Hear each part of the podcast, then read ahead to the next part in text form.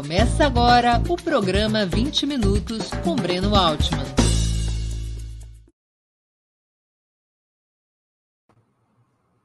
Bom dia! Hoje é 6 de outubro de 2022. Estamos dando início a mais uma edição do programa 20 Minutos.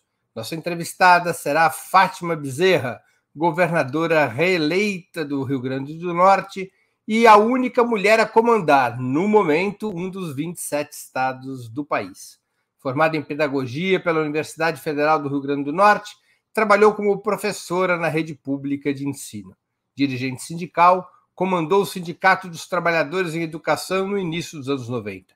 Filiada ao PT desde 1981, foi deputada estadual por dois mandatos e federal por outros dois, até ser eleita senadora em 2014 conquistou o governo potiguar em 2018, sendo reeleita no último dia 2 de outubro, com 58% dos votos válidos.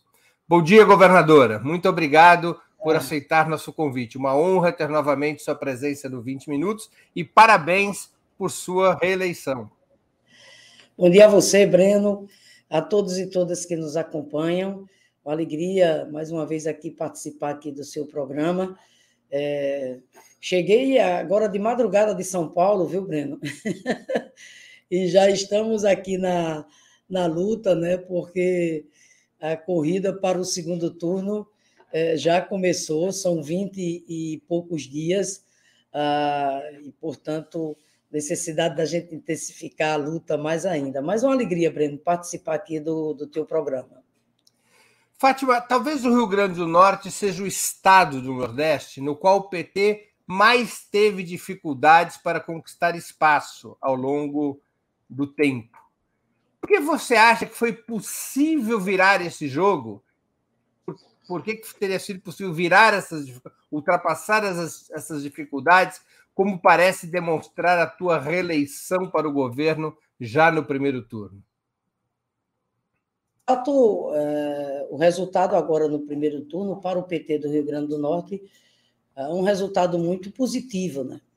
É, por exemplo, a, a participação nossa na Assembleia Legislativa, pela primeira vez, a gente elege três parlamentares, é, duas mulheres e um homem. No caso, renovamos o mandato da deputada Isolda, do deputado Francisco, do PT, que vem a ser, inclusive, o líder do governo, e elegemos a vereadora de Natal, Divaneide.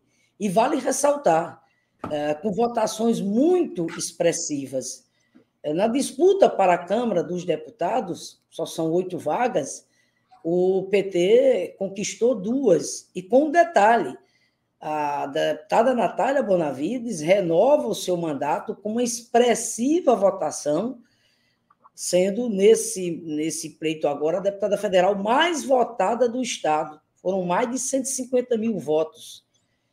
E o deputado Fernando Mineiro, que já foi vereador, que foi deputado, inclusive participou recentemente do nosso governo também, o deputado Fernando Mineiro retoma, reconquista a cadeira né, na Câmara dos Deputados, também com uma belíssima votação. É, e some-se a isso o resultado é, a nível é, majoritário. Nós conseguimos é, é, vencer o pleito já no primeiro turno, né, uma votação muito expressiva, em torno de, de 59%, né, é, portanto, né, reeleita no primeiro turno, e acrescento aqui também o dado muito positivo do presidente Lula, que saiu vitorioso no Brasil e no Nordeste nem se fala, e aqui no Rio Grande do Norte não foi diferente. Lula chegou a 63% dos votos válidos, e com detalhe, desta vez ganhando inclusive na capital. Agora, ah, rapidamente, Breno, o que eu sempre é, mencionei assim com relação ao Rio Grande do Norte é que, de fato, o Rio Grande do Norte foi um dos, dos últimos estados a fazer essa travessia, né? ou seja, sair é, daquele ciclo de governos de perfil conservador, tradicional, ah, para o ciclo de governos de perfil progressista. Foi o último estado a fazer, só veio fazer essa travessia em 2018 com a minha chegada ao governo do estado. Mas havia todo um acúmulo sendo construído, né, Breno? Né, os mandatos que nós conquistamos, é, por exemplo, quando eu falo da presença do PT aqui no Estado, inclusive do meu desempenho, eu fui deputado estadual dois mandatos, fui deputada federal três mandatos, inclusive por duas vezes eu fui a deputada federal mais votada do Rio Grande do Norte. E depois, em 2014, é, tem aquele momento é, importante que é quando eu disputo é, pela primeira vez né, um cargo majoritário no âmbito estadual e saio vitoriosa, que foi exatamente a nossa chegada é, é, ao, ao Senado. Né? Posteriormente, vem 2018, a gente ganha para o governo do Estado e agora renova exatamente o mandato. O, o Rio Grande do Norte, é, ele sempre teve uma presença é, muito forte, né? É, dos grupos políticos tradicionais, é, dos grupos oligárquicos, e falo aqui sem nenhum sentido depreciativo, do ponto de vista de uma constatação, né, de um conceito sociológico mesmo. É, ao mesmo tempo, né, os meios de comunicação aqui, como de resto em todo o país, é, sempre é, nas mãos exatamente de, de, pequenos grupos que dominam né, é, essas ferramentas. Então, assim, né, não, não foi fácil para nós, repito, é, é, construir é, esse, esse caminho. Mas chegamos, repito, a um momento muito vitorioso, e, evidentemente, que para essa vitória ser completa, não é para Fátima, é para o povo do Rio Grande do Norte, do Nordeste e do Brasil. Aí é consolidar a vitória de Lula exatamente no próximo domingo, pelo que ela uhum. simboliza, em defesa da democracia e pelo que isso significará do ponto de vista de um aliado, né, é, de um, um aliado é, para valer que nós teremos para avançar num projeto de desenvolvimento. Fátima, é, houve uma, apenas para esclarecer para o público que acompanha menos a política do Rio Grande do Norte, houve uma certa polêmica no PT a respeito da política de alianças adotada no Estado, com um candidato a vice-governador e outro a senador, que são da família Alves, uma das tradicionais oligarquias potiguares. Quais foram as razões dessa opção? São alianças que podem eventualmente inibir a ação do seu governo no segundo mandato? Não, de maneira nenhuma, Breno. Primeiro, porque é importante aqui a gente destacar, né? É, nós temos um projeto de desenvolvimento em curso, né? Projeto de desenvolvimento sustentável, é, que tem um compromisso com a inclusão social, é, com a geração de emprego, com o combate à fome. Então, tem um projeto em curso. Né? Eu não fiz absolutamente nenhuma concessão do ponto de vista programático. As pessoas que vieram, vieram se somar né, ao projeto já exatamente em andamento. E vieram se somar exatamente para nos ajudar, para avançar. Segundo, a aliança aqui mais ampla que nós fizemos, ela se, ela se insere dentro da conjuntura a nível nacional. Face à peculiaridade do momento que o Brasil vive, uh, e que necessitava exatamente de uma aliança mais ampla, para derrotar exatamente o Bolsonaro. Então, foi esse mesmo movimento que nós fizemos aqui no plano estadual. Por exemplo, o MDB veio para a aliança conosco, na, através, inclusive, do deputado federal Walter Alves, que é o nosso agora é, vice-governador, futuro vice-governador. Esse, esse movimento, de um lado, é, claro, fortaleceu a nossa luta aqui, porque o PMDB é um partido que tem presença é, institucional no nosso Estado, é o partido que detém, inclusive, o maior número de prefeituras aqui é, no Rio Grande do Norte, e, portanto, agregou força política, agregou força, é, é apoio é, é, eleitoral. Mas esse movimento do MDB vir para cá, ele estava sintonizado com o movimento a nível nacional de fortalecer é, a campanha do presidente Lula já no primeiro turno, notadamente é, do movimento do MDB do Nordeste, certo? O MDB do Nordeste todo já sair é, é, com o compromisso de apoiar o presidente Lula no primeiro turno. Então, é, essa foi exatamente é, esse, esse, é o quadro né, é, que levou a, a nós fazermos exatamente essa aliança. Assim como o PDT, que eu adianto já aqui. PDT que aqui é liderado pelo ex-prefeito Carlos Eduardo, que na eleição... Também é da mesma família do vice-governador. Sim, exatamente. Que na eleição eles são, passada... Eles são primos, né? São. Embora tenham construído carreiras independentes, né? O ex-prefeito é, ele foi para é, o PDT, aliás, teve um, uma atuação é, no campo progressista, tanto é que o, o PDT, liderado aqui pelo ex-prefeito, foi mu muito mais tempo aliado nosso, aliado do PT, é, do que é, é, adversário. Né? O momento de divergência aconteceu exatamente há há quatro anos atrás, em 2018, quando o ex-prefeito cometeu né, o, o erro político grave de ter se associado no segundo turno ao bolsonarismo. Né? Porque ele disputou contra você, o Carlos Eduardo Lopes, seu adversário no segundo turno. Exatamente. Bom, ele fez, claro, a sua autocrítica, né? É, reconheceu que tinha sido um, é, um erro, um equívoco político é, que ele tinha cometido e é, veio exatamente somar conosco, né? É, enquanto PDT. E aí nós não estamos olhando só do ponto de vista né, da pessoa, não se trata aqui de, de personalizar, nós estamos olhando aqui é, que tem um partido que é o PDT e que, portanto, para nós nos interessa, Breno, trazer o PDT por, por canto certo da história, por lugar certo da história, né? de estarmos né, os partidos no campo popular democrático para que a gente possa é, é, avançar. É, então, foi, foi essa configuração da, da aliança que nós fizemos e que é, se tornou exatamente vitoriosa. Se tornou vitoriosa, eu repito, porque o resultado, é, enfim, as urnas falam por si, é incontestável né, o resultado das urnas o Carlos Eduardo Alves ele perdeu a eleição para o Senado. É, né? é isso aqui que eu queria colocar. Infelizmente, tivemos esse ponto fora da curva. E é, esse ponto fora da curva, né? O que eu lamento, porque ah, o ex-prefeito Carlos Eduardo, eleito senador, é, portanto, um, um, parlamentar comprometido com o projeto nacional liderado pelo presidente Lula. Quanto a isso, eu não tenho nenhuma dúvida, nenhuma dúvida mesmo. Ao mesmo tempo, claro, um aliado importante para nós.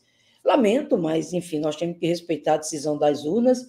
O houve é uma é que... divisão do voto progressista para o Senado, não é? Houve, houve, houve sim. E essa divisão, sem dúvida nenhuma, né, pa... favoreceu né, o candidato é, bolsonarista é, vitorioso aqui, que foi o ex-ministro, exatamente, Rogério Marinho. Você, você, é tão claro isso que você pega o quadro. A reforma trabalhista, né? É, pois é, você pega o quadro aqui no Estado, o, a fotografia eleitoral, ele ganhou para o Senado com cerca de 41%, o ex-prefeito Carlos Eduardo chegou a, a 33%, é, e o deputado federal Rafael, do PSB, 22%. Ou seja, a, a maioria do povo do Rio Grande do Norte não desejava o Rogério Marinho senador. Né? E aí, Breno, é, fica exatamente essa reflexão, porque, é, veja, nós, quando fizemos essa aliança amplamente discutida com o presidente Lula, com a direção nacional do PT, é por todas essas razões que eu aqui já mencionei, até porque, Breno, é importante que eu diga uma coisa aqui para você e para os que estão nos acompanhando. Estava é, em curso aqui no Rio Grande do Norte um movimento para me isolar. Estava em curso aqui no Rio Grande do Norte um movimento para isolar o PT, né? Ou seja, juntar todas as outras forças de centro, de direita, de ultradireita, para derrotar a, a, a, governadora Fátima Bezerra, para suspender exatamente esse ciclo que a gente, esse novo ciclo na política do Rio Grande do Norte que se iniciou é, é, em, em 2018. Isso estava claro, Breno, estava claro, claríssimo, claríssimo. Eu, inclusive, falo isso porque eu tinha pesquisas, Breno. Eu tinha pesquisas que mostravam exatamente essa realidade. Então, daí a necessidade da gente ter feito esse movimento mais amplo, né? É, é, sintonizado, repito, com, repito, com a tática num plano é, é nacional. Perfeito. Fátima, a, a votação é, houve uma identidade plena dos eleitores teus e do ex-presidente Lula. Houve no Rio Grande do Norte o que nós poderíamos identificar como um claro voto petista, tanto nacional quanto estadual. Quem foi para a urna botou Lula e Fátima como uma coisa só? Com certeza, né? Com certeza. Isso fica tão visível, porque se você olhar a minha votação, se aproxima muito da do Lula, né, Breno? Eu, eu cheguei a 59% e Lula 63%, né? Mas é aquilo que eu digo, é, é, é veja, isso acontece naturalmente, porque além da, da afinidade do ponto de vista partidário, programático, ideológico que eu, que eu tenho com o presidente Lula, estamos no mesmo partido há muitos anos, né, abraçamos as mesmas causas, mas tem um componente aí que eu acho que faz com que essa sinergia seja mais intensa ainda, que é, é o perfil e a origem social. Né? Eu tenho uma história de vida muito semelhante à do presidente Lula, assim como ele teve que sair naquele pau de arara lá para São Paulo, migrar para São Paulo, né, para sobreviver. Eu migrei do, do da Paraíba aqui para o Rio Grande do Norte para sobreviver também, para poder dar continuidade aos meus estudos, enfim, assim como ele, sou uma sobrevivente da seca, né, Breno? Eu conheço bem a realidade daquele Nordeste sofrido, de determinados momentos a gente ter dificuldade até para se alimentar, de ter determinados momentos da minha vida é, por exemplo, ver o meu direito à educação é, é, sem poder exercer, dadas as condições exatamente da minha família. Então, eu acho que tem, tem esse componente também, repito, o perfil, a origem social meu com, com o do presidente Lula, é, o que faz com que essa, essa vinculação ela seja muito, muito mais intensa. É, é, é muito interessante isso, porque é, toda a campanha, isso vem vindo num crescente. É, e, e eu, eu sempre digo, né, contestando alguns analistas que ficam dizendo que a Fátima tem um teto, ela, ela não consegue passar dos 30%. Uma coisa é Lula, outra coisa é Fátima. Claro que Lula é Lula, sem dúvida nenhuma, né? É nossa maior liderança. Lula, enfim, é, o lulismo, é, por si só, é, é, é, explica né, essa grandiosidade que é a história, a trajetória do, do presidente Lula. Mas o fato é que essa, essa identidade que, que nós temos, é, ela, ela se materializa de forma natural, de forma natural, porque as pessoas veem muito, o que eu quero dizer é isso, é que as pessoas veem muita coisa em comum, tá entendendo, Breno? Ver não só o aspecto do ponto de vista político, do partido, da luta social, mas ver também muito em comum né, esse perfil e essa origem social. Pessoas que não nasceram em berço de ouro, muito pelo contrário, tá entendendo? Enfrentaram tantas dificuldades na vida, sabe o que é a fome, sabe o que é, é, é por exemplo, a dureza né, de, de, de lutar para estudar, tá entendendo? Por, é, para ter um trabalho, para ser alguém na vida. Então, as pessoas, inclusive, é, repito, elas se aproximam de mim como se estivesse se aproximando do Lula, e é natural isso, ou seja, o carinho, inclusive, que elas têm é, pelo Lula, elas trazem esse carinho para mim também, como uma forma de, exatamente, da gente, de comunhão, né? da, uhum. a gente estar tá, tá exatamente junto. Fátima, quais você acha que foram? Eu vou, eh, vou colocar um número. Quais você, você acha que foram as três principais virtudes da sua administração para conseguir uma vitória já no primeiro turno? Se você tivesse que sintetizar essas foram as três melhores coisas do meu governo e isso chamou a atenção do povo. Quais, quais que você destacaria? Você quer que eu lhe diga mesmo? Vou lhe dizer. Sim, senhora. Ah, sinceridade. Sinceridade, sabe? É, espírito público e é, capacidade é, é de gestão e compromisso. E, e vou traduzir. É, veja, eu peguei o Estado, você sabe, falido. O Estado simplesmente destroçado. Estava com quatro folhas de pagamento atrasadas, não era? Quatro folhas. Nossa. Quatro folhas. Imagina, eu cheguei em janeiro de 2019, só tinha 3 milhões no cofre. E só de dívida com funcionalismo relacionada a essas quatro folhas era um bilhão de reais. É, em janeiro de 2019, quando eu assumi, Breno, tinha servidor que ainda não tinha recebido o 13º de 2017. Nossa Senhora. Era, Agora, por que essa crise financeira toda no Rio Grande do Norte? Essa crise, ela, ela para além dos aspectos de natureza conjuntural, mas no, no fundo, no fundo, o que está por trás disso era um governo incompetente, negligente, sabe? Um governo irresponsável mesmo, né? É, que, que não estabeleceu as prioridades adequadas, exatamente necessárias. É, é disso que se trata, Breno. Porque, veja bem, né, nós pegamos uma conjuntura muito difícil, muito difícil, muito adversa, um governo federal que nos persegue, e, além do mais, uma pandemia de efeitos devastadores como esse. Mas conseguimos, ao longo desse período, arrumando a casa. Né? O esforço que nós fizemos para economizar um bilhão de reais e quitar essas quatro folhas, é, restabelecer a, a, normalidade do calendário de pagamento, que aqui não existia calendário de pagamento. É, o que estava por trás disso? O que é que está por trás disso? Sabe o que é, Breno?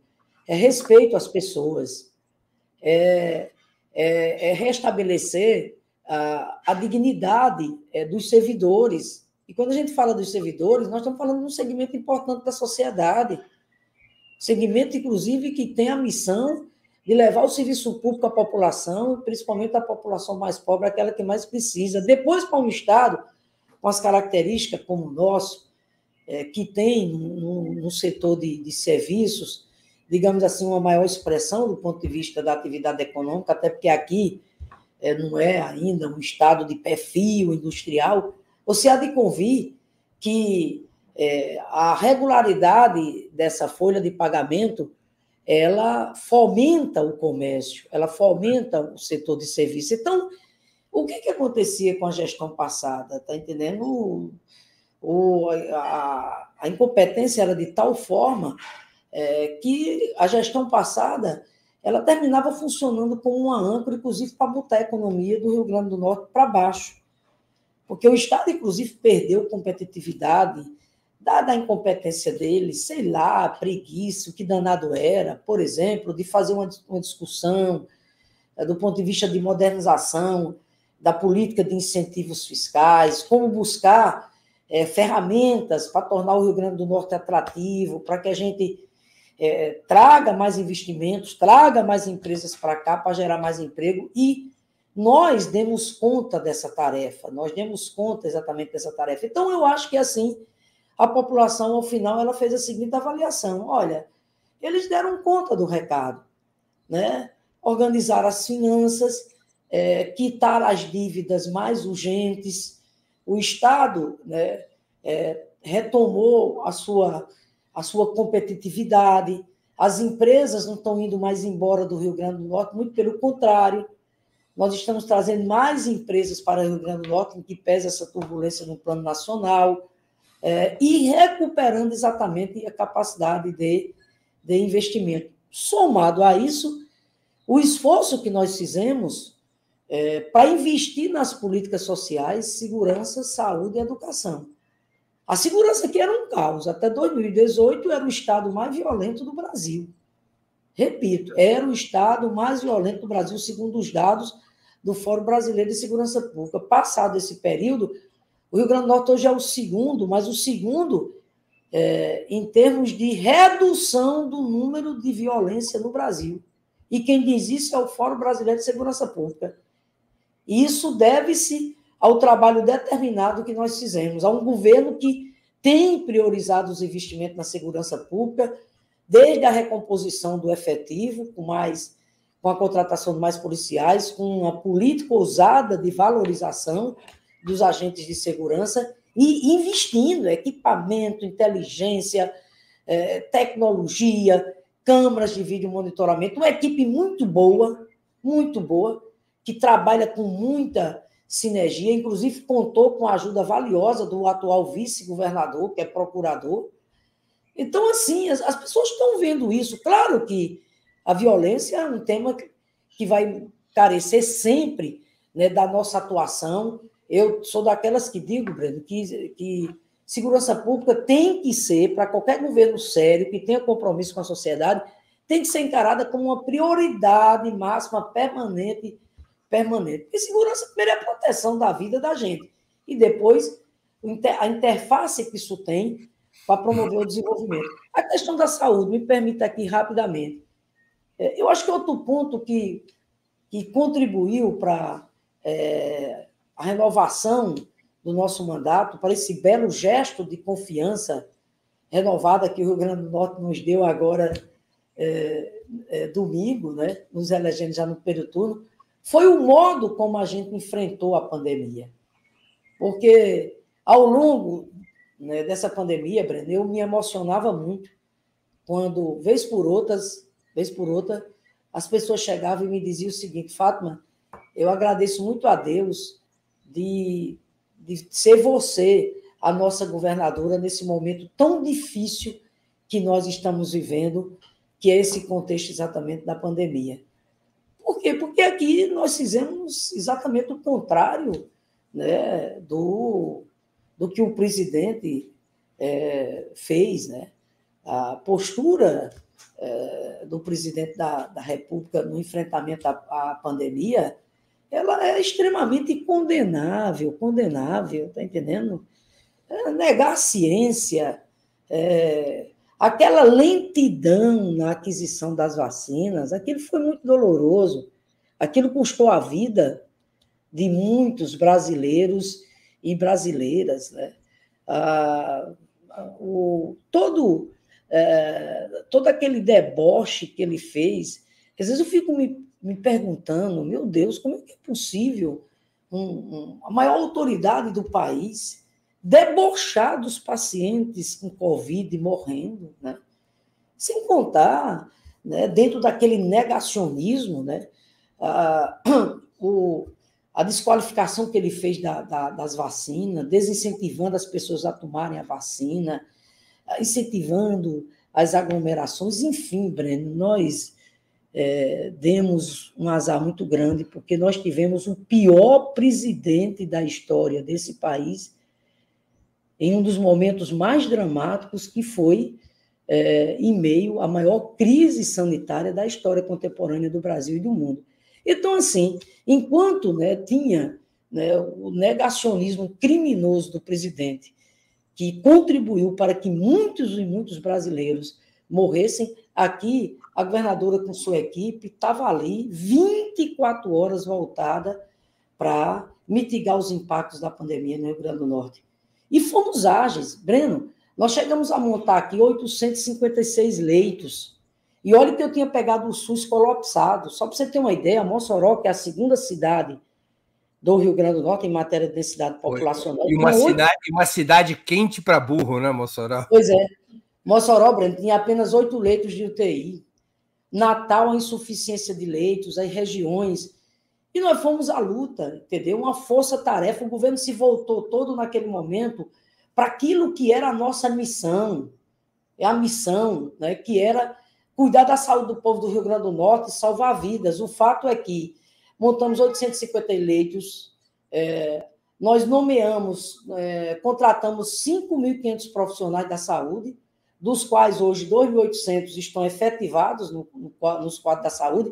Aqui, aquilo que cabia o Estado fazer, que era a distribuição da, das vacinas, fomos de muita eficiência, de muita celeridade. O povo estava ali vendo, eu lutando pela vacina, eu correndo atrás da vacina porque é evidente né, que era exatamente o, o caminho. O fato é que o papel, claro, né, dos nossos profissionais da saúde, isso fez com que, graças a Deus, a gente salvasse é, cerca de 16 mil vidas aqui no Rio Grande do Norte. Então, assim, Breno, concluindo, eu acho que o povo é, é fez essa avaliação. Um governo sincero, um governo que fala a verdade, um governo honrado, um governo honesto, uma equipe boa, muito boa nossa equipe, tem preparo para a área que atuam, mas tem sensibilidade do ponto de vista é, é, social e né, nos mostramos capazes, repito, de tirar o Rio Grande do Norte exatamente do buraco.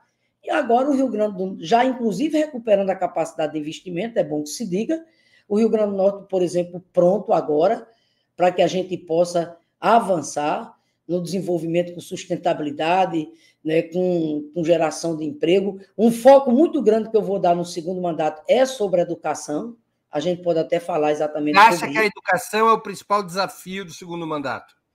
Olha, a educação, sem dúvida nenhuma, vai ser uma das áreas que vai merecer uma atenção muito, muito especial, porque, é, infelizmente, nós estamos falando de uma área que já vem com problemas há muito tempo, mas é bom ressaltar que foi uma área muito afetada no contexto da pandemia. Esses dois anos né, de escolas é, fechadas aqui pelo país inteiro, impactou em muito o processo de ensino-aprendizagem dos nossos estudantes, considerando exatamente a realidade que nós temos, não só no Rio Grande do Norte, mas pelo Brasil afora, a exclusão digital. Né? Os estados fizeram todo o esforço uh, de implementar o chamado ensino remoto, mas cadê o Wi-Fi na casa do garoto? Cadê a internet? Não era um nem dois, era uma parcela considerável dos nossos estudantes que não tinham acesso aos, aos meios virtuais tecnológicos e, portanto, essas pessoas ficou, ficaram sem acesso aos conteúdos educacionais. Ao mesmo tempo, né, dentro do contexto que foi o pior presidente da República, que deu as costas para a ciência, que não teve um mínimo, um mínimo de um gesto né, é, de, naquele momento, chamar o país, chamar os governadores, ter um mínimo de coordenação, assim também foi no âmbito do Ministério da Educação. Nós tivemos os piores ministros da educação da história.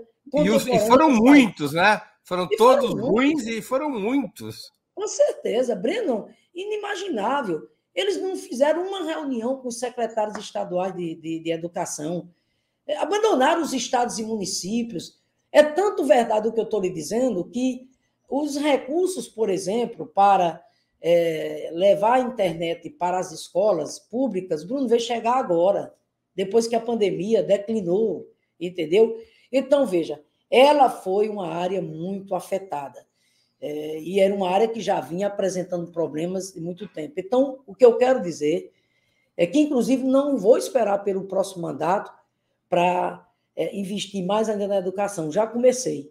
Primeira coisa, Breno, aqui o que eu estou chamando de escola conectada. Eu vou deixar todas as 615 escolas da rede estadual com Wi-Fi, com internet de boa qualidade.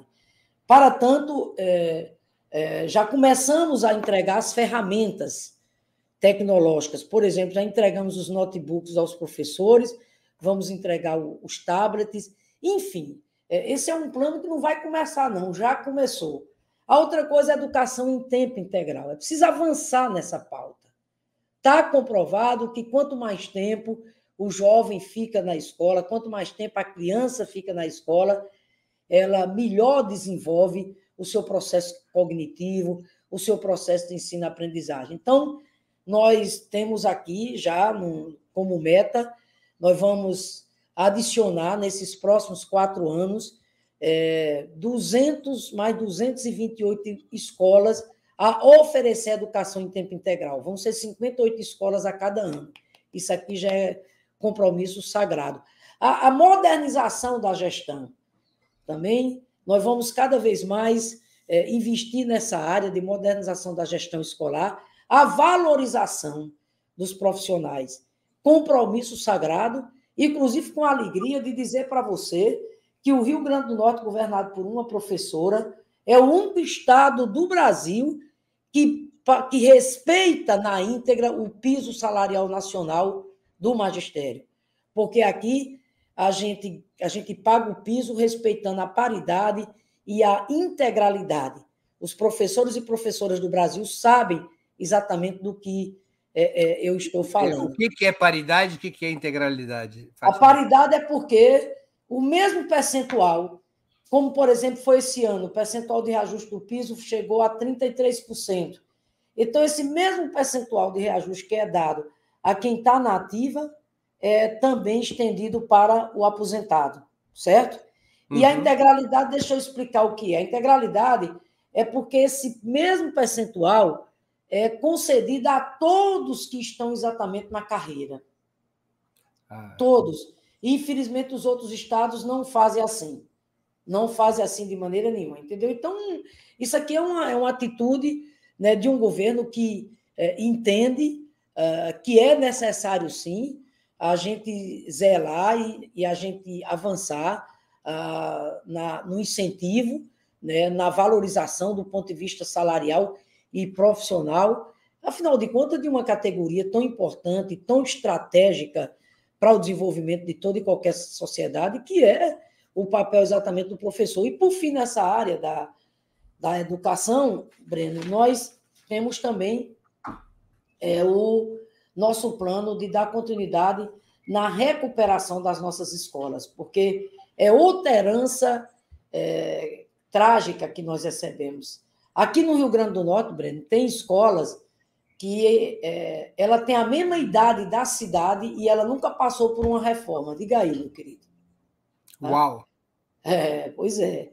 Infelizmente, é assim que, historicamente, durante muito tempo, a educação foi exatamente tratada. Então, nós já reformamos escolas, mas agora no nosso próximo mandato. O Darcy, agora... o Darcy Ribeiro dizia que o descaso com a educação no Brasil não era uma falha, era um projeto da burguesia brasileira para impedir que o povo tivesse conhecimento, né? Pois é, exatamente. Então, então assim, nós agora no próximo mandato, nós estamos já com é, o nosso programa, são 160 escolas que vão passar por reforma é, e, e manutenção, e quero acrescentar aqui né, um, uma grande, é, um grande passo que nós estamos dando na educação aqui do Rio Grande do Norte, que são exatamente os IERNs, os Institutos Estaduais de Educação Profissional. E aqui também eu não vou esperar pelo próximo mandato, já começou, viu, Breno? São 12. É, 10 já estão com as obras é, em andamento. Veja, os IERNs se inspiram exatamente nos institutos federais que eu considero que foi uma das políticas mais virtuosas e mais exitosas dos legados dos nossos governos do PT. E eu digo isso porque eu vivi de perto, eu ali deputada federal, é, vi esse projeto de expansão das escolas técnicas nascer, lutei muito por isso, lutei muito, muito por isso. Eu, eu tenho a alegria de ter sido autora da emenda no primeiro plano plurianual do primeiro mandato do presidente Lula, que colocou como meta, Breno, a expansão do ensino técnico e da educação profissional no Brasil. E nós fizemos uma verdadeira revolução para o Nordeste e para o Brasil. Rio Grande do Norte foi extremamente contemplado. Foram 19 institutos que, junto com Lula, com Dilma, nós trouxemos para o Rio Grande do Norte. Aí, agora, na condição de professora, nós vamos dar continuidade a esse projeto, já que é, o presidente pior presidente da República para a educação do Brasil. É, além dos cortes que ele, que ele faz, inclusive mais um corte anunciado ontem, ameaçando o funcionamento das nossas universidades e dos institutos federais, esse, esse presidente simplesmente não deu continuidade ao projeto de expansão das escolas técnicas. Parece coisa do destino. Eu me elejo governadora no Rio Grande do Norte. E aí nós vamos dar continuidade exatamente à expansão dessas escolas técnicas, agora pela via do Estado. Eu, eu não tenho nenhuma dúvida que vai ser uma verdadeira revolução, porque esses institutos estaduais eles vão ter o padrão Instituto Federal, ou seja, isso vai levar educar, o ensino médio no Rio Grande do Norte a um outro patamar, Breno, porque vai combinar a formação geral com a preparação para o trabalho, e o Brasil precisa avançar e muito é, né, nessa, nessa área né, do ensino técnico, do ensino exatamente profissionalizante, inclusive aqui no Rio Grande do Norte, com as perspectivas de crescimento que a gente tem na área de energias renováveis, é, como outras. E aí some-se a isso, se Deus quiser, é a volta do Lula e a volta de um MEC proativo, um MEC que retome aquela cartilha né, de respeito ao pacto federativo, né, Breno, para que o governo federal, estados e municípios possam trabalhar de mãos dadas, parceiros, para que a gente possa reconstruir a educação exatamente é, é, no Brasil. Então, eu quero, portanto, aqui reiterar: essa é uma das principais prioridades é, do, do nosso próximo mandato, uh, pelo quanto nós vamos trabalhar para colocar a educação do Rio Grande do Norte num novo patamar. Por tudo aquilo que a gente já sabe, por tudo aquilo que Paulo Freire exatamente já dizia. Né? É evidente que a educação sozinha não transforma o mundo, mas sem ela, né, tampouco essa transformação acontecerá. A gente sabe o quanto a educação é, é uma ferramenta estruturante, imprescindível né, para um, para um país, para a conquista da cidadania, para um país que se pretenda civilizado, né, inclusivo, não. Então, assim, nós vamos dar toda, toda a atenção, porque a pandemia prejudicou muito a questão da educação, Breno. Antes de continuarmos, eu queria, eu queria lembrar a vocês como é essencial sua contribuição financeira para a manutenção e o desenvolvimento de Opera Mundi. Vocês já conhecem as seis formas possíveis de contribuição. Assinatura solidária no site operamundi.com.br barra apoio, inscrição como membro pagante em nosso canal no YouTube, basta clicar em Seja Membro e escolher um valor no nosso cardápio de opções. Super chat e super sticker durante nossas transmissões ao vivo, ou seja, agora mesmo. Valeu, valeu demais. Quando estiverem assistindo aos nossos vídeos gravados e o Pix a qualquer momento. Nossa chave no Pix é apoia@operamundi.com.br. Eu vou repetir. Nossa chave no Pix é apoia@operamundi.com.br. Além dessas seis formas de contribuição, lembre-se sempre de dar like, de clicar no sininho e de compartilhar nossos programas com seus amigos e nos seus grupos. Quem ainda não estiver inscrito em nosso canal, essa é a hora de fazê-lo. A mais eficaz de todas as armas contra as fake news é o jornalismo de qualidade. Apenas o jornalismo de qualidade coloca a verdade acima de tudo. E esse jornalismo que a Opera Mundi busca oferecer todos os dias depende da sua contribuição, do seu engajamento, do seu apoio, do seu apoio e do seu dízimo. Nós não somos uma igreja, a Opera Mundi não é uma igreja, mas depende do dízimo dos seus espectadores e dos seus leitores. Fátima, antes de retomar, me permita contar uma pequena historinha aqui para a nossa audiência que ainda não conhece. Na verdade, a Fátima é a segunda, é o segundo governo de esquerda da história do Rio Grande do Norte. O Rio Grande do Norte, por três dias, em novembro de 1935, foi governado pela esquerda. Houve uma insurreição no país, a chamada Rebelião Militar de 35, liderada por Luiz Carlos Prestes, pela Aliança Nacional Libertadora. Os levantes foram no Rio de Janeiro e em Pernambuco. Nessas duas cidades, fracassou. No Rio Grande do Norte, se instalou um governo popular revolucionário liderado por um sapateiro que durou de 23 de novembro de 1935 até o dia 26 de novembro. Né? Durou três dias o governo revolucionário do Rio Grande do Norte. Então, o Rio Grande do Norte tem uma larga tradição, além do que figuras públicas de esquerda muito conhecidas, entre eles um dos mais é, importantes quadros do Partido Comunista Brasileiro, desaparecido, que é o Luiz Inácio Maranhão. Exatamente. Luiz Inácio Maranhão. queria aqui deixar essa lembrança. Fátima, muitos analistas que consideram, muitos analistas consideram que a força do PT no Nordeste tem sua origem nos governos Lula e Dilma, nos programas sociais das administrações desses dois presidentes. Seis anos após o golpe que impôs o governo Temer e levou à eleição de Bolsonaro, você acha que o passado ainda é o que faz a cabeça do, dos nordestinos e por isso Lula tem uma votação tão esmagadora? Ou há outras razões para o Nordeste ser vermelho? Breno, o passado faz uma, ah, uma diferença muito grande é, e, e pesa muito. Sabe por quê?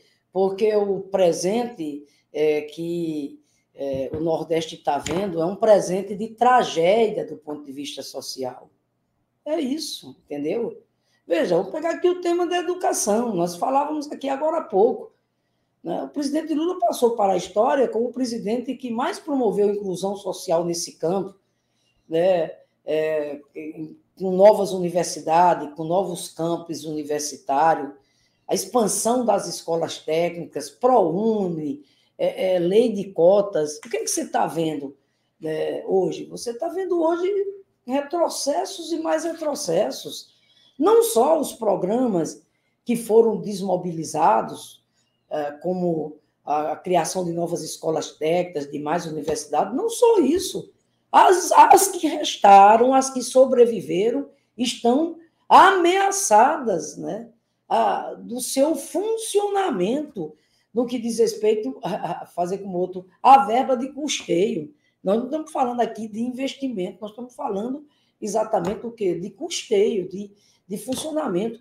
Eu estava vendo aqui agora há pouco o reitor aqui da Universidade Federal do Rio Grande do Norte, aqui, aflito, aflito com mais esse corte que eles anunciaram ontem, são 32 milhões a menos aqui para o custeio da universidade. E eles já alertando a sociedade aqui é, de repente, se isso não for revisto, a universidade não tem condições de, de, assegurar o seu funcionamento até o final do ano. Não é só a Universidade Federal do Rio Grande do Norte, é a, é realidade das universidades pelo país afora. É, vamos, por exemplo, para a questão do campo. É, o pequeno agricultor foi abandonado. Né? As políticas públicas que nós implementamos, implementamos naquela época, um milhão de cisternas, os programas de aquisição é, é, da compra de, de alimentos. Essa foi uma área também duramente afetada, come, começando pelo desmonte que eles fizeram, com extinção de ministérios, né, das, das, das, estruturas que o Estado brasileiro tinha né, para promover as políticas exatamente para essa área, o apoio à agricultura familiar. Hoje o que a gente vê é exatamente é um completo, um completo abandono. Depois, quando você vai para a situação em si, né, que é o emprego, Lula passou para a história como o presidente que conseguiu chegar a 22 milhões de empregos, a política de valorização exatamente do salário mínimo. Né? Então, assim, o passado, é, é, Breno, ele é, é, o que decide né, a, essa, essa posição do povo nordestino é, de se manter é, firme na resistência, firme na luta, porque é, uma coisa foi o passado de paz, de democracia, de emprego, de valorização do salário mínimo, de investimentos na educação, de inclusão social que o Brasil e que o Nordeste teve. Outra coisa é o presente hoje, de tragédia do ponto de vista social, de fome, de miséria. Né? É, veja, é, deixa eu lhe dizer uma coisa. É, é nesse contexto tão adverso que, inclusive, os governos do Nordeste têm se destacado. Eu vou dar aqui um exemplo aqui a, a você. É, por exemplo, é, mesmo com toda essa epidemia da fome em nosso país, é, motivada por esse desgoverno que, que aí está, o Rio Grande do Norte tem o maior percentual da população em segurança alimentar. 51,2% do Nordeste, e é o quarto do país. Aí você podia perguntar, mas como é que vocês conseguiram isso? Conseguimos uh, por conta das medidas que nós temos adotado aqui, em contramão do que faz o plano federal. Por exemplo, a agricultura familiar. Aqui eu sancionei uma lei no início do nosso governo chamada Programa Estadual de Compras Governamentais. O é, que é isso? É uma lei que diz que, no mínimo, 30%, que se inspirava na política pública do nosso governo, na época do Lula, que no mínimo 30% das compras que o governo realiza tem que ser oriunda da agricultura familiar ou da economia solidária. Só que aqui nós fomos muito além, Breno. Nós não estamos comprando apenas 30%. Estamos é, aumentando esse percentual, é, levando, por exemplo, o alimento saudável para os nossos estudantes através da merenda escolar. Aqui nós inovamos porque nós temos aqui uma rede de 57 restaurantes populares e é o único estado do Brasil, Breno, que cobra um real apenas por refeição. E esses restaurantes são mantidos exclusivamente com recursos é, é, próprios, com recursos do governo do Estado. Uma rede de 57. Olha o que é que nós estamos fazendo. Nós estamos adquirindo produtos da agricultura familiar para colocar nos restaurantes populares, certo? Outra coisa, nós estamos também é, trazendo a agricultura familiar para o SUS. Nós não temos que adquirir é, os produtos alimentícios, então nós estamos trazendo também agricultura familiar é, para o SUS e para o sistema prisional, Breno. Porque tem lá, o Estado tem que garantir, claro, a alimentação né, das pessoas privadas de liberdade. Então, esse programa estadual de compras governamentais, é, ele hoje, inclusive, é referência para o Nordeste. Eu, inclusive, coordeno a Câmara Técnica desse programa no âmbito do Fórum dos Governadores é, é do Nordeste. Então, isso é uma política que tem contribuído, repito, para que o Rio Grande do Norte, em meio a essa conjuntura tão adversa né, de fome, de miséria, a gente seja o Estado que tenha é, o melhor índice de segurança alimentar é, é, no, no, Nordeste e o quarto no país. Agora, é evidente que, sem desconsiderar os 33 milhões de pessoas que façam fome no Brasil, e sem desconsiderar que aqui no Rio Grande do Norte nós temos uma fila de mais de 43 mil pessoas esperando, né, inclusive pelo, pelo Bolsa Família, pelo auxílio, é, exatamente Brasil. Então, né, Breno, eu penso que é muito, é muito consolidado. Né, a comparação. A, é muito consolidada, assim, a, a, a, a imagem que o povo do Nordeste tem dos governos do PT, especialmente de Lula. Por que, que é muito consolidado isso? Porque isso não é fantasia, é realidade. A realidade que a gente viu dentro da nossa própria casa, na, na cidade onde a gente vive, no sítio onde a gente mora. Ou seja, a gente viu que a vida melhorou, tá entendendo? Quando Lula. Mas, isso vale, perdoe te interromper, isso vale mesmo para os mais jovens que não viveram sendo adultos os governos Lula e Dilma. Por exemplo, quem hoje tem 25 anos de idade, tinha 5 anos de idade quando Lula foi eleito e tinha 15 quando Lula deixou de governar e tinha 18, 19 quando a Dilma foi derrubada. Isso vale para os mais jovens, essa comparação também? Eu acho que vale, é, porque essas informações para os mais jovens, é, elas chegam é, via essa geração dos jovens que tiveram acesso às escolas técnicas e às universidades, sabe, Breno? Eu acho que aí tem é, um campo de diálogo né, muito forte, muito forte. Eu, eu vejo isso claramente. Quando, se você olhar a expansão das escolas técnicas, já, já nós já estamos, nós já é, é, comemoramos mais de 10 anos de expansão dessas escolas técnicas. Então, você tem aí uma geração, tá entendendo?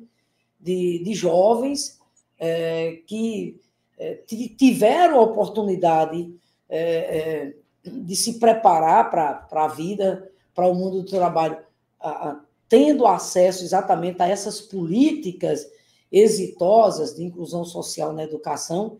E eu penso que esse, esse é um campo que dialoga, tá entendendo? Exatamente com essa, com essa juventude. Eu vejo, eu vejo assim, sabe? Entendi. Acho que se dialoga muito com essa juventude. Eu vou te fazer uma pergunta que todo mundo faz aqui pelo sul e pelo sudeste do país. A mobilização eleitoral no Nordeste parece ser amplamente superior à do sul e sudeste no que diz respeito à campanha de Lula, com destaque para esse fenômeno político e cultural que são os piseiros. Pois é, você não tem, não tem a música do piseiro aí, não? Aqui, vou, é um piseiro só. É um piseiro só. O piseiro, Esse pessoal. Piseiro é um não... sucesso. Para quem não sabe, o piseiro vem um pouco da tradição cultural carnavalesca do Nordeste. É, é um trio, especialmente foi nas cidades pequenas, né? Trio é. elétrico. O pessoal faz uma, uma vaquinha, aluga um trio elétrico, bota uma playlist com essas músicas contra o Bolsonaro, as músicas de esquerda do país, essa, essas músicas do piseiro, que é um jeito meio que de dançar o forró, né? Esse é. piseiro, e junta milhares de pessoas. Isso aconteceu por todo o Nordeste. Então eu vou ter que te perguntar, e aí você explica também melhor o que é o piseiro. Por que, é. que o Nordeste se incendeia com, contra Bolsonaro e por Lula, mas esse pique ainda não chegou no resto do país? Breno, mas o piseiro realmente. Você, você escutar o piseiro, você não fica parado, Breno, porque é, ele, ele, é, ele, é, ele é muito caliente, né? ele traz a gente para é, realmente para brincar mesmo, para comemorar mesmo. Mas o fato, Breno. Mas, mas é... conta primeiro melhor o que é o piseiro. Não tem discurso, não é uma atividade não, política tradicional. Não, tem não. De jeito nenhum. É atenção, é, se prepare aí, o piseiro vai começar, e, e, aí, se você quiser gravar, grave, se você conseguir gravar, e aí começa, né? É um piseiro. Oh, me, dê, me dê aqui. Ó.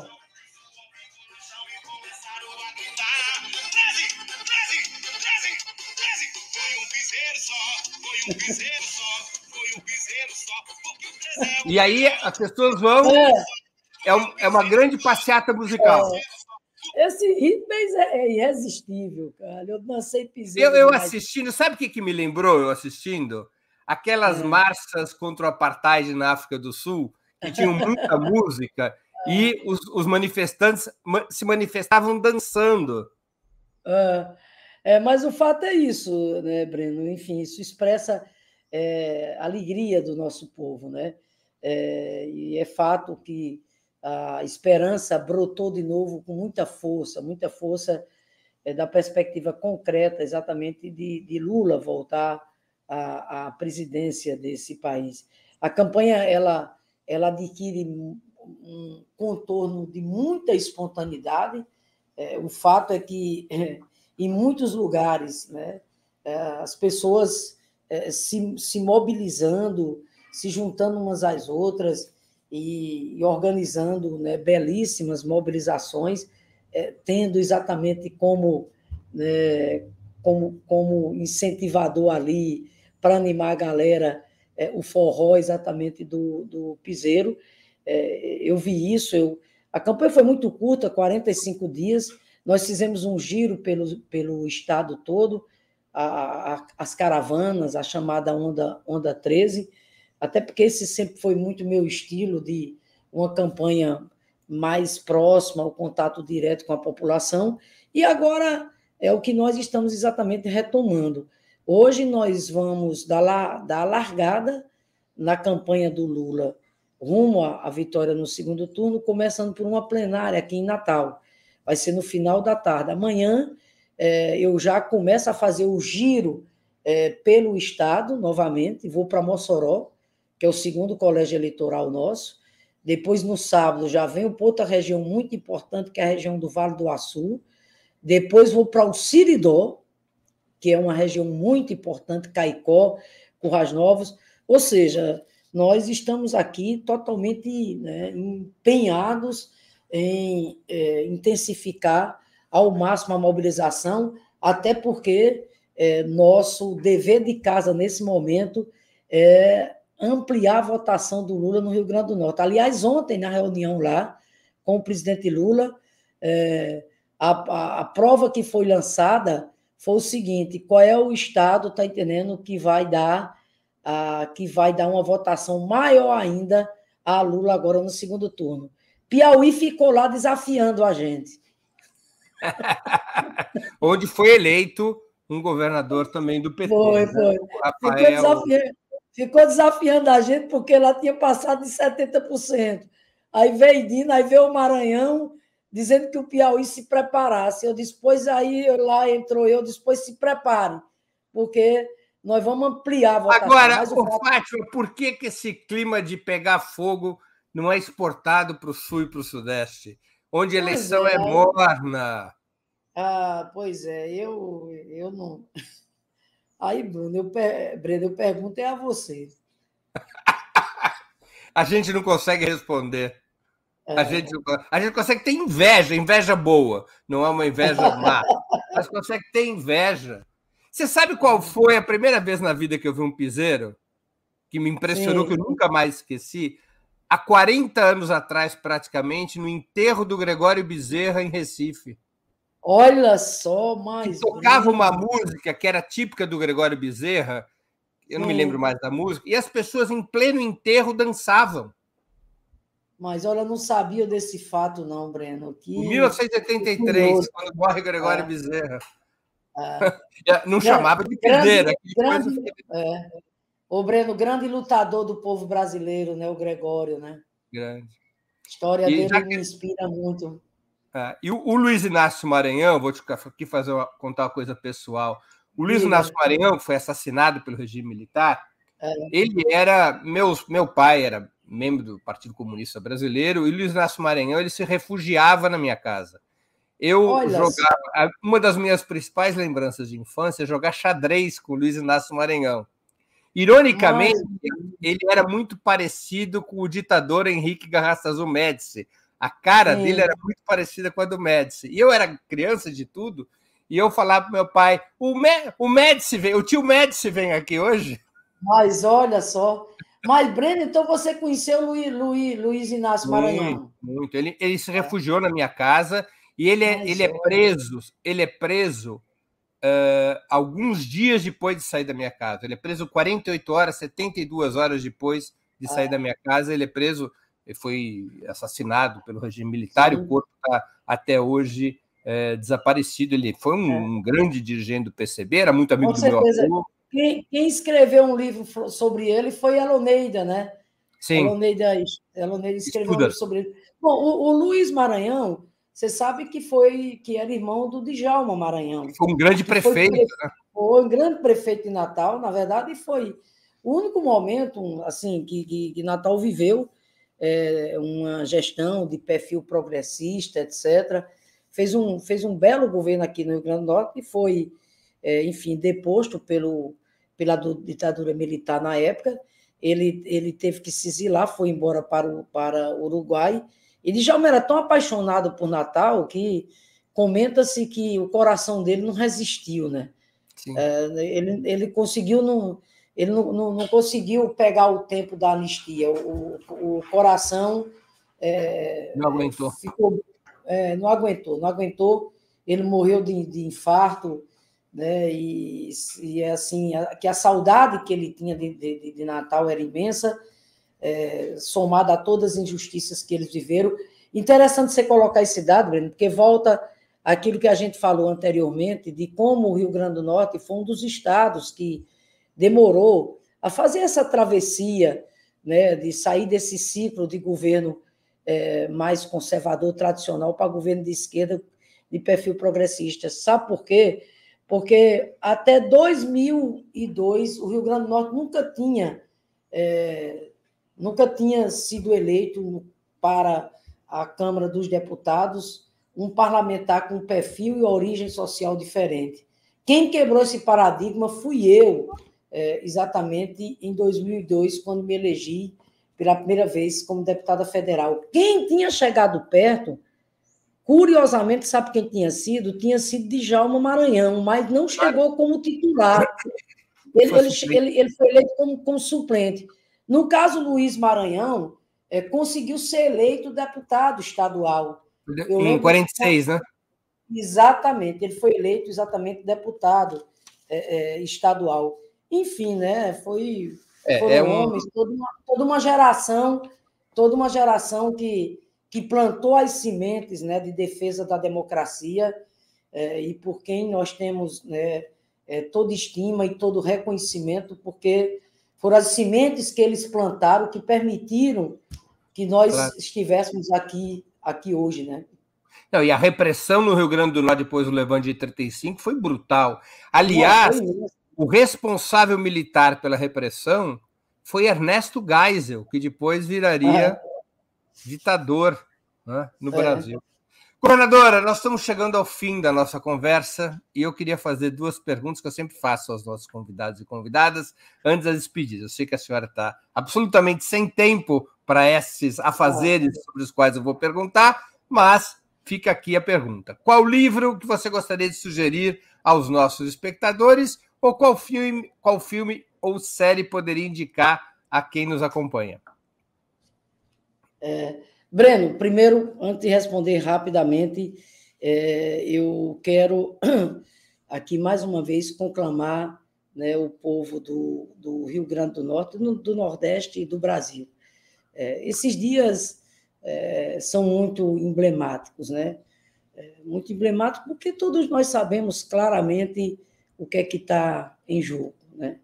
A eleição nesse momento, mais do que nunca, até pelas circunstâncias que o país vive, ela adquire um caráter plebiscitário, plebiscitário. Então, aqui não tem meio termo, não. Aqui o, é a defesa da democracia ou o autoritarismo, é a civilização ou a barbárie. Aqui se trata ou do Brasil, né, com, com soberania, com desenvolvimento, com paz, com geração de emprego, com inclusão social, ou esse Brasil de miséria, de fome, é, de desrespeito é, que, que aí está. E some-se a isso, Breno, uma coisa que eu tenho colocado para o povo do Rio Grande do Norte, é, que me deu essa alegria tão grande, meu Deus, me fazer governadora de novo já no primeiro turno, né? isso é, é uma gratidão que eu vou levar para o resto da minha vida. Por isso que tenho dito que os próximos quatro anos da minha vida eu vou me dedicar mais ainda né, para responder, corresponder à confiança que o povo do Rio Grande do Norte renovou. E é evidente que o que é que eu tenho chamado a atenção? Que com Lula presidente, o projeto de desenvolvimento do Rio Grande do Norte, ele se agiganta. Porque com Lula presidente, nós vamos ter um parceiro um amigo muito leal, um aliado muito importante para que a gente possa avançar na, na infraestrutura, para que a gente possa avançar na ampliação desses investimentos, para que a gente possa avançar, repito, na geração de emprego, no combate à fome e no fortalecimento dessas políticas eh, sociais inclusive com a ênfase que a gente vai dar para a educação. Bruno, olha, a questão da série, meu amigo, eu estou sem tempo, porque minha, meu tempo é, é 24 horas para cuidar da campanha do Lula, junto aqui com os nossos aliados, junto aqui com diversos segmentos da, da, da sociedade. Enfim, o tempo totalmente tomado, devotado né, para essa, essa missão, essa tarefa histórica que a gente tem pelo bem do Rio Grande do Norte, do Nordeste do Brasil, que é a campanha de Lula. Então, eu, eu, eu não estou sem tempo de, de, de, de, ver, de ver a série. Eu confesso a você que, né, quando eu tenho um tempinho, aquela novela Mar do Sertão, eu acho bem, bem interessante, até porque ela, ela traz muita realidade do Nordeste e um, e, um, e um elenco maravilhoso. Inclusive, tem artistas aqui do Rio Grande do Norte, viu, Breno? Ah, é quem? tem, tem. Tem, tem a Titina Medeiros, tem vários outros nomes aqui do Rio Grande do Norte.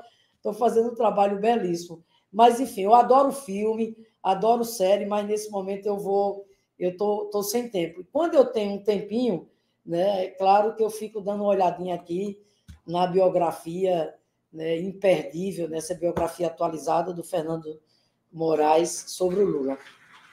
Muito bem, está feita a indicação.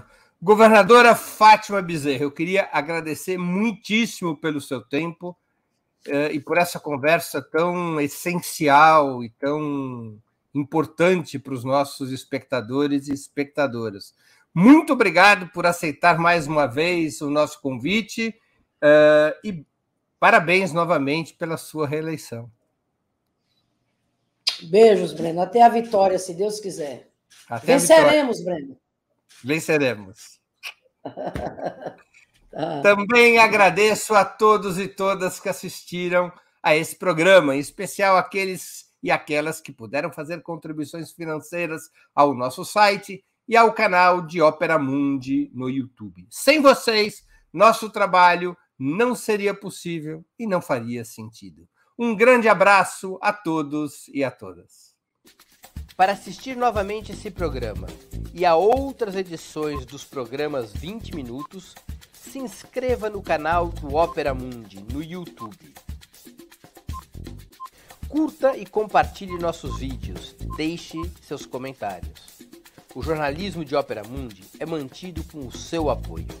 Faça uma assinatura solidária em www.operamundi.com.br. Com um pequeno valor mensal, você nos ajuda no desenvolvimento de um jornalismo independente e de qualidade.